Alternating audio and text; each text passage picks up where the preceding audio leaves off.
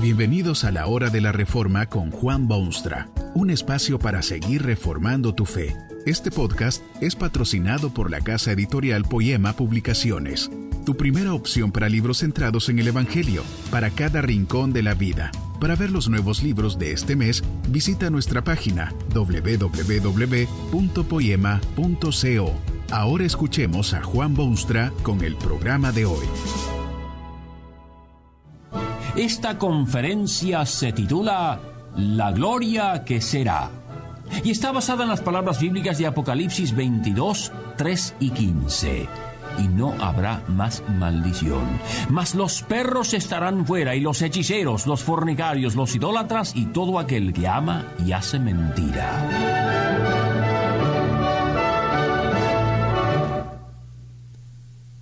Habrá quienes consideran estas palabras opio para el pueblo. Simplemente porque se refieren a cosas futuras y sueños que se realizarán y cosas nuevas que parecen imposibles.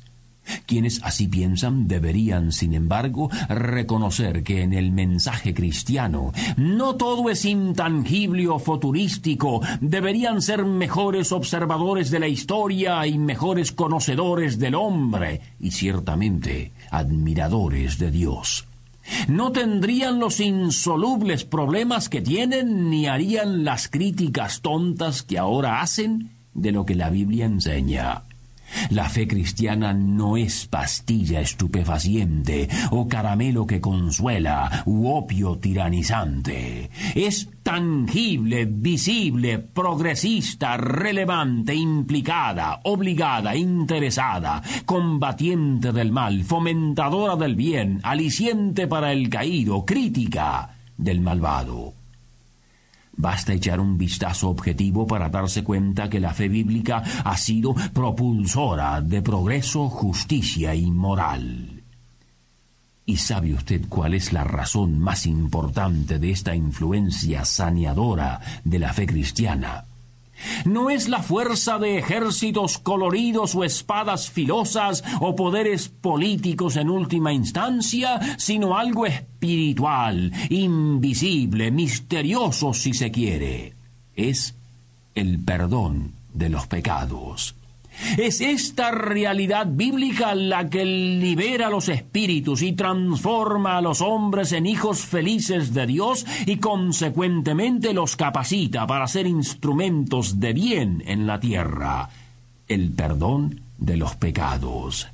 Maravilla de todas las maravillas habidas y por haber. El pecado es esa fuerza negativa que arrastra y destruye y aplasta y deshumaniza es el elemento venenoso que produce odio entre hermanos, injusticias en la sociedad, lágrimas en la vida. Separa a los hombres unos de los otros, pero más que todo eso, separa de Dios quien creó y de quien proviene todo don perfecto. El hombre pecador vive separado y mientras el pecado persiste no hay forma posible de acercamiento. Es por eso que Dios tomó cartas en el asunto y puso en función un vasto plan que permitirá al hombre obtener el perdón de sus pecados. Por medio de la fe en Cristo el Salvador, todo hombre puede obtener ese magnífico y gratuito perdón y ser libre de toda maldad. Es entonces que el hombre puede empezar a poner el hombro a la tarea de mejorar su mundo y cicatrizar heridas y barrer el mal y plantar el bien y empujar hacia adelante el perdón de los pecados. Pero ¿sabía usted que en la vida del creyente hay mucho más que el perdón de los pecados? Ese perdón sería ya causa de asombro interminable, pero en la fe bíblica hay mucho más que ese perdón divino del pecado humano. Hay un futuro estupendamente maravilloso, indescriptible en su brillo y conmovedoramente apetecible. Es algo que se menciona particularmente en el libro del Apocalipsis, disfrazado en términos negativos a veces, semioscuros en otros casos, pero que dejan ver claramente algo de esa gloria que será. Tal vez usted recuerda que cuando los primeros hombres pecaron, Dios los expulsó del jardín del Edén y prohibió terminantemente que ese hombre pecador entrase en aquel huerto. Tan es así que puso a la entrada del paraíso querubines y una espada encendida que se revolvía por todos lados para guardar el camino del árbol de la vida.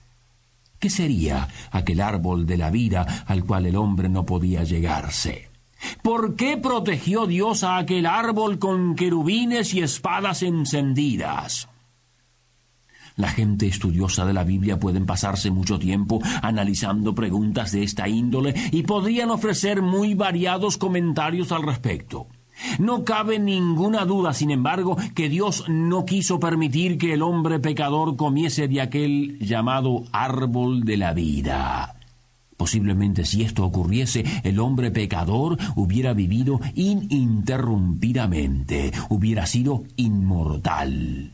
El pecado introdujo la muerte y el pecado debe pagarse con la muerte, cosa que no ocurriría si el hombre comiese del árbol de la vida. Desde aquel momento asiago, el hombre ha querido ciertamente, pero jamás ha podido comer del árbol de la vida. Dice la Escritura que el creyente en Cristo Jesús no solo tiene perdón de pecados, sino que tendrá también derecho al árbol de la vida. Esa es la gloria que será. Dice la palabra de Dios que Juan vio los millares de los redimidos en el cielo y observó que estaban vestidos de ropas blancas y resplandecientes. El apóstol preguntó quiénes eran y de dónde habían venido. Esta fue la escalofriante respuesta. Estos son los que han salido de la gran tribulación y han lavado sus ropas y las han emblanquecido en la sangre del Cordero. Mas luego en Apocalipsis 22 se lee que Bienaventurados los que lavan sus ropas para tener derecho al árbol de vida. Allí ve usted nuevamente ese árbol de vida. Y es claro que quienes han sido lavados en la sangre preciosa de Cristo son quienes llegan al fin hasta ese árbol estupendo. Los creyentes en Cristo Jesús no solo obtienen el perdón de sus pecados, sino también el derecho del árbol de la vida. La gloria que será. Observe usted ese árbol de la vida que presentan las escrituras para el futuro cuando ya no haya maldición sobre la tierra. Se informa que aquel árbol se encuentra en medio de la ciudad, al lado del río, y que produce doce frutos, dando cada mes su fruto, y que las hojas del árbol eran para la sanidad de las naciones.